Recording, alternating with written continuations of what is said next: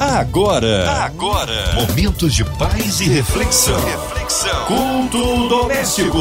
A palavra de Deus para o seu coração. Com Márcia Cartier.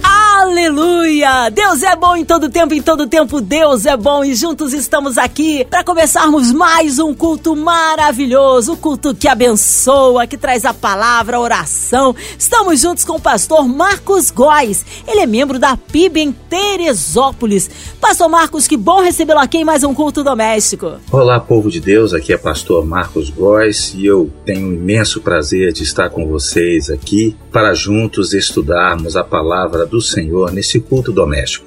Quero também trazer o meu abraço à minha querida amiga Márcia Cartier e a todos os ouvintes dessa abençoada emissora, a 93 FM. Amém! Um carinho especial a todos da PIB em Teresópolis. Hoje a palavra no Antigo Testamento, pastor Marcos. Hoje nós vamos meditar no texto bíblico de Jeremias 29, de 11 a 14.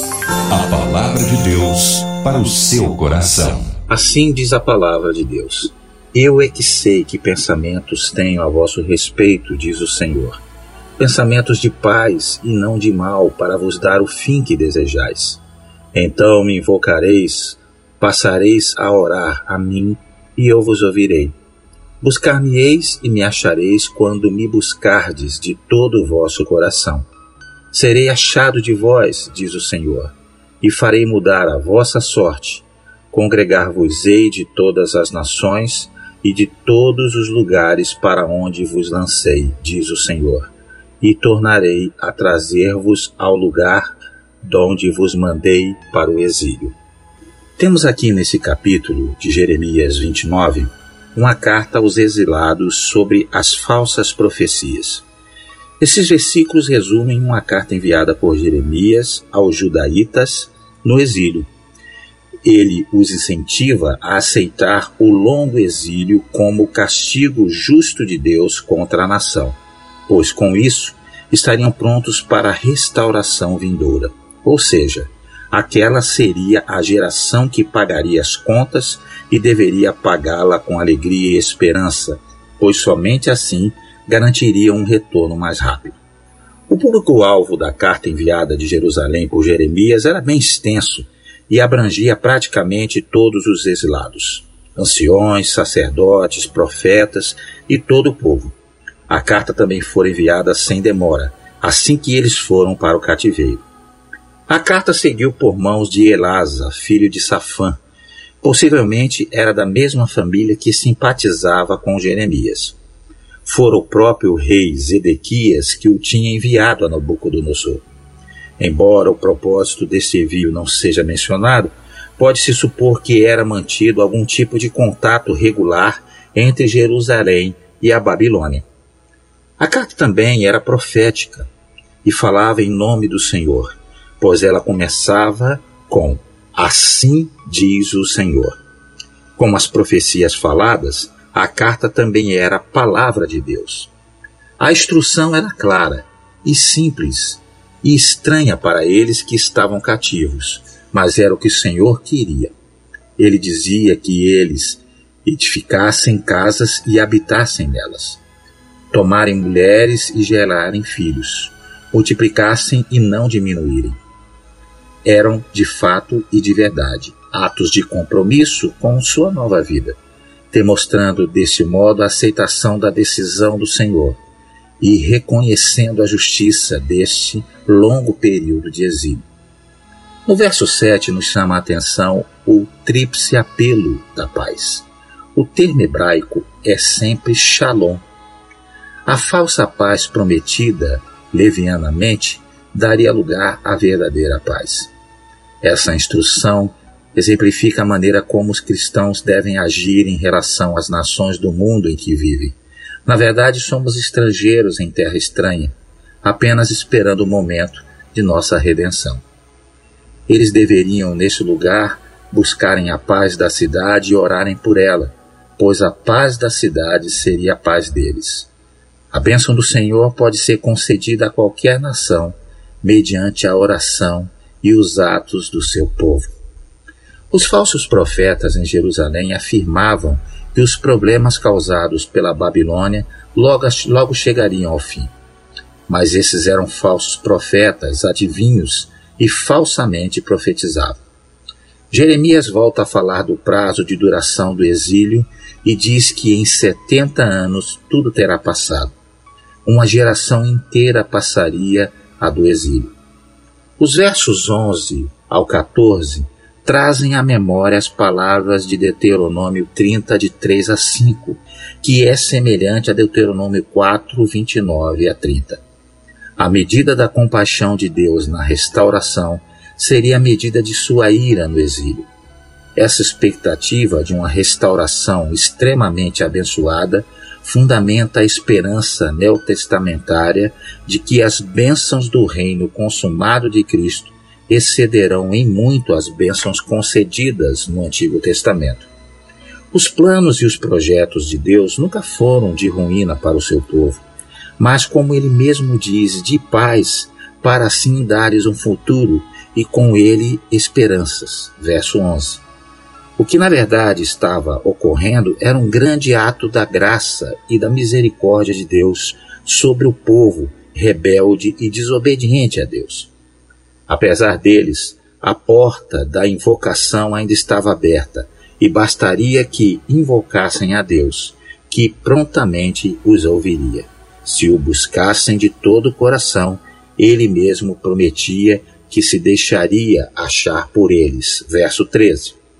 O castigo do exílio era a boa surra do papai e da mamãe que disciplina os seus filhos com amor no caminho em que devem andar para que ao crescerem não se desviem dele. Provérbios 22, 6.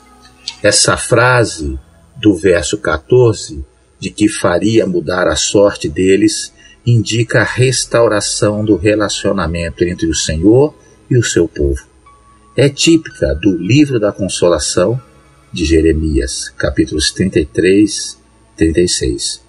Outras referências bíblicas, 33, 18, 31, 23, 32, 44, 3, 7, 11, 26, 48, 47, 49, 6 39.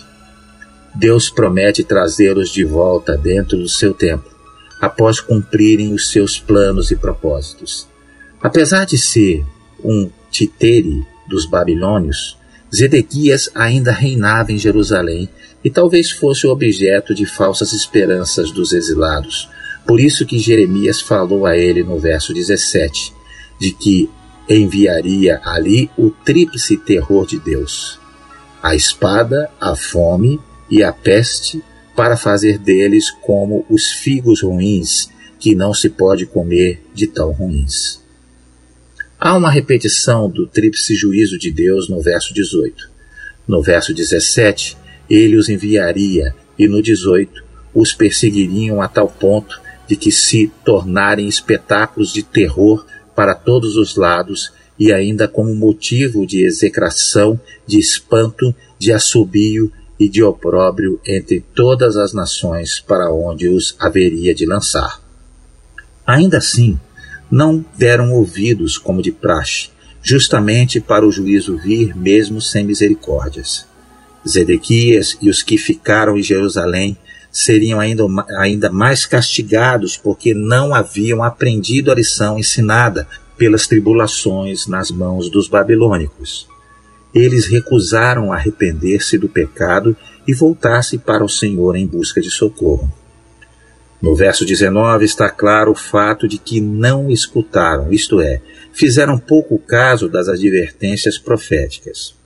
Os exilados aos quais Jeremias escreve estavam na mesma situação que os judaítas que haviam permanecido na terra. Nenhum dos grupos havia entendido a necessidade de arrependimento total. Ainda mais uma vez, no verso 20, o apelo para que ouvissem e se arrependessem, mas como já disse a palavra pregada, que encontra corações de barro, somente faz endurecer mais ainda, para que o juízo venha com todas as suas forças. Acabe, filho de Colaitas e de Zedequias e de Manassés, profetizava falsamente em nome do Senhor. Por isso todos seriam exilados por causa deles e ainda seria formulada uma maldição. Verso 22. O julgamento de Deus contra Zedequias e Jerusalém seria tão grande que seria usado como padrão do que uma pessoa amaldiçoada experimentaria no fogo. Um método babilônico de execução, veja em Daniel 3,6. Eram tão terríveis e malignos que, insensatamente, verso 23, se prostituíam e depois diziam que eram do Senhor e profetizavam. Jeremias se opôs abertamente a esse falso profeta, verso 24. Semaías, o Neelamita, o que estava no meio dos exilados. Ele fez semelhantemente a Jeremias cartas em seu próprio nome ao povo que estava em Jerusalém, como também a Sofonias, filho de Maaceias, o sacerdote, e a todos os sacerdotes, dizendo que ele tinha sido colocado no lugar de Jeoiada, o sacerdote para ser o encarregado da casa do Senhor e que, portanto, deveria ter lançado em prisão e no tronco o profeta Jeremias, que falara do exílio que haveria de durar muito. Durariam os setenta anos especificados. Portanto, era para edificarem casas e plantarem pomares. Semaías cita a carta de Jeremias no versículo 5. Por isso, depois dessa explanação do capítulo 29, vamos focar a nossa visão do versículo 11 ao 14, onde o Senhor nos dá uma extraordinária lição de vida. Ele exorta o seu povo que está cativo na Babilônia a crescer no sofrimento. É muito cômodo crescer quando tudo está favorável.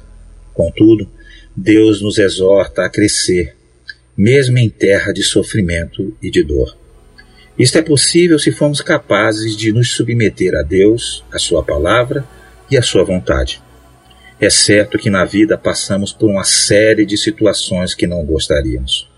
Contudo, o pensamento de Deus em relação a nós é de paz, prosperidade e crescimento, não de mal. Isso é mais do que o suficiente para termos esperança. Deus tem bons projetos em relação à nossa vida Precisamos crer e suportar a aflição, trabalhar e visualizar um futuro glorioso no Senhor. Jeremias 29 é uma carta. Sim, em Jeremias 29, o profeta deixa claro que escreveu em nome do Senhor dos Exércitos, o Deus de Israel. Seria um conforto para eles no cativeiro ouvir que Deus é o Senhor dos Exércitos e que, portanto, é poderoso para ajudá-los e libertá-los de toda opressão. Outro fato importante é que o Deus de Israel, o Deus a quem serviam, era um Deus zeloso, sendo assim, eles deveriam se guardar contra todas as tentações da idolatria da Babilônia. O fato de Deus ter enviado esta carta a eles seria uma evidência de que não os havia abandonado, embora estivesse triste com seu comportamento, algo que merecia o juízo. Porque se Deus tivesse prazer em destruí-los, não lhes teria escrito. Por meio do profeta, em Jeremias 29,4, o Senhor deixa evidente que tinha o senhorio sobre a escravidão. Eu vos fiz transportar, disse o Senhor. Nem sequer todo o vigor do monarca da Babilônia seria capaz de realizar isso se Deus não tivesse permitido. Nem sequer esse monarca seria capaz de qualquer dominação em oposição a eles, além daquela que lhe havia sido concedido por Deus. Se Deus concedeu com que eles fossem levados cativos, eles poderiam ter a segurança de que Deus não lhes havia determinado mal algum, nem sequer desejou lhes provocar qualquer desgraça. Observe que a disposição de considerarmos que somos o que Deus determinou que sejamos nos ajudará bastante. Poderemos suportar melhor as nossas aflições, tornando-nos pacientes debaixo de tais aflições. Não abro a minha boca, visto que tu o fizeste. Deus os instrui a não pensarem em nada além de se estabelecerem lá. para que pudesse levá-los a seguir a decisão de aproveitarem o máximo que pudessem dali, como se vê em Jeremias 29, 5, 6. Edificai casas e habitai-as. Por tudo isso, lhes é dito que eles não deveriam se alimentar com a espera de uma ágil saída da sua prisão. Em vez que isso seria capaz de mantê-los em uma situação não determinada e, consequentemente, não estariam tranquilos. Eles não se dedicariam a nenhuma profissão, não buscariam bem-estar, porém estariam constantemente se cansando e provocando seus conquistadores com esperanças de alívio. A frustração deles por fim os abateria, levando-os à agonia e tornando a seu estado inclusive mais amargurado que seria se agissem de outra forma que eles então contem com uma longa estadia na Babilônia e se acomodem o quanto puderem ao cativeiro. E que edifiquem e plantem e que se casem e disponham dos seus filhos no cativeiro como se estivessem em casa, em sua própria terra. O desejo de Deus é que eles tenham gosto em observar suas famílias se desenvolverem e se multiplicarem. Porque, ainda que eles devessem aguardar a morte na escravidão, seus filhos, contudo, poderiam viver para contemplar dias melhores. Se eles viverem no cuidado do Senhor, o que os impedirá de viverem confortavelmente na Babilônia? Eles podem até prantear às vezes, cada vez que se lembrarem de Sião, porém que as lágrimas não impeçam a sementeira. Por isso, gostaria de finalmente deixar o versículo principal deste capítulo de Jeremias, que é o versículo 11, que diz assim: Pois eu bem sei os planos que estou projetando para vós, diz o Senhor, planos de paz e não de mal, para vos dar um futuro e uma esperança. Este versículo nos fala que Deus nos conhece e que Ele tem bons planos para nós e que Ele soberanamente dirige as nossas vidas. Suas palavras nos lembram que Deus ouve nossas orações e nos convida a buscá-lo e conhecê-lo.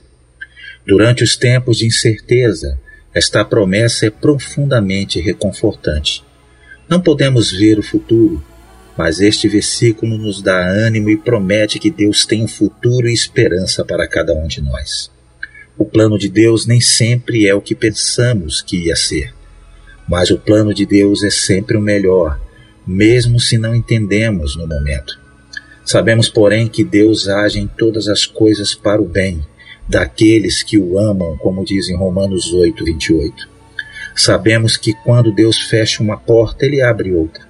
Sabemos que Deus está trabalhando através de todos os eventos em nossas vidas para nos tornar mais e mais dependente dele para tudo o que precisamos. Precisamos entender que o plano de Deus nem sempre é o mais fácil do nosso ponto de vista, mas é sempre o melhor. Deus vê o nosso amanhã antes que se torne o nosso hoje. Ele vê o início da nossa vida e ele vê o fim e tudo entre o começo e o fim. O Salmo 139, 16 diz: Os teus olhos viram a minha substância ainda informe e no teu livro foram escritos os dias, sim, todos os dias que foram ordenados para mim, enquanto eu ainda não havia vivido nenhum deles. Deus sabe os planos que ele tem para nós. Jeremias diz que Deus tem planos de paz e não de mal, para vos dar um futuro e uma esperança. Para o povo judeu significava voltar para a terra prometida para o cristão significa ir estar com ele por toda a eternidade. Se você é um crente em Jesus Cristo, você tem uma esperança em um futuro que vai muito além dos parâmetros desta vida. Você tem uma esperança em um futuro onde você vai viver na eternidade com Deus. Você tem a esperança de que Deus, que começou esse bom trabalho entre vocês, vai continuá-lo até que ele seja terminado no dia em que Jesus Cristo voltar. Filipenses 1, 6.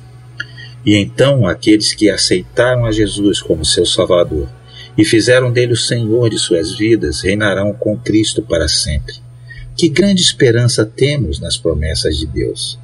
Deus reafirmou ao seu povo: Pois eis que vem os dias, diz o Senhor, em que farei voltar do cativeiro o meu povo Israel e Judá, diz o Senhor, e tornarei a trazê-los à terra que dei a seus pais, e a possuirão. Jeremias 33. Após o cativeiro babilônico, os medos e os persas conquistaram o reino da Babilônia e os judeus foram autorizados a voltar para casa, porque a palavra do Senhor sempre se cumpre.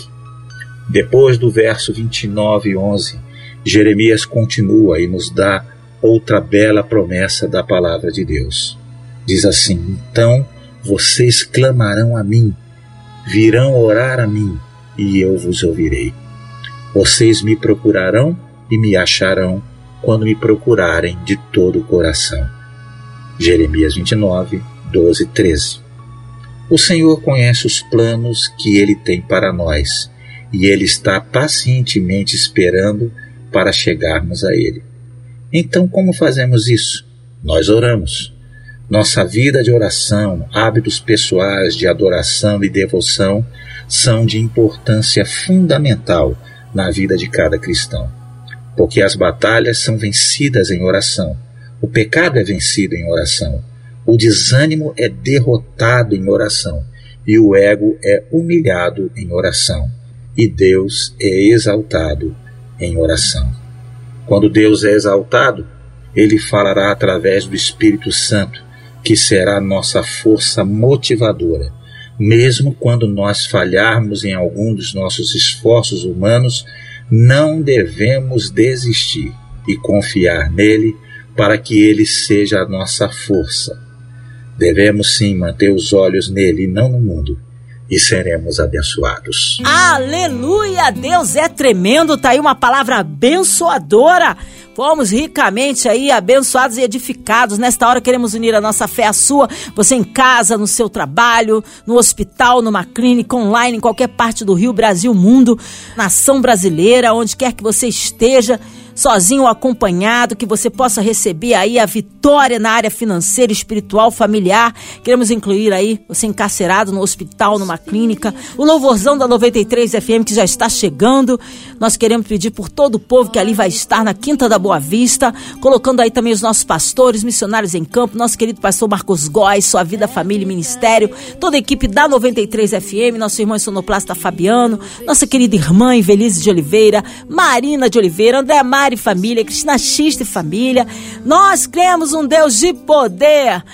Vamos orar pelas autoridades governamentais, pelo nosso presidente, pelas nossas igrejas, pela vida do pastor Marcos Góes, sua vida, família e ministério. Pastor Marcos, oremos. Ó oh Deus, colocamos a diretoria da Rádio 93 FM nas tuas mãos, da gravadora MK Music.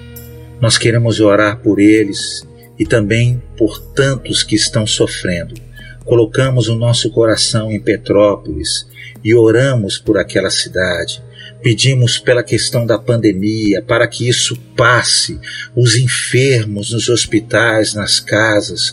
Colocamos os profissionais de saúde, todos aqueles que estão enlutados, tristes, aflitos, que o Senhor console e toque no coração deles, trazendo a paz. Oramos assim no nome que é sobre todo nome, o nome de Jesus. Amém. Amém. Glórias a Deus. Ele é fiel, ele é tremendo. Vai dando glória, meu irmão. Recebe sua vitória. Pastor Marcos, o povo quer saber horário de culto, contatos, mídias sociais, suas considerações finais. Quero agradecer a todos os nossos ouvintes, a Márcia Cartier, minha amiga, e em breve estaremos de volta. Se você quiser, nos siga nas plataformas digitais para ouvir as canções e também nas redes sociais. Estamos lá como Marcos Góes. Um forte abraço e fiquem com Deus. Amém. Obrigada aí o carinho, a presença e a palavra. Seja breve retorno nosso pastor Marcos Góes aqui no Culto Doméstico. E você, ouvinte amado, continue aqui. Tem mais palavra de vida para o seu coração. Segunda a sexta, aqui na São 93, você ouve o Culto Doméstico e também podcast nas plataformas digitais. Ouça e compartilhe. Você ouviu? Você ouviu Momentos de Paz e Reflexão. Reflexão. Culto doméstico. A palavra de Deus para o seu coração.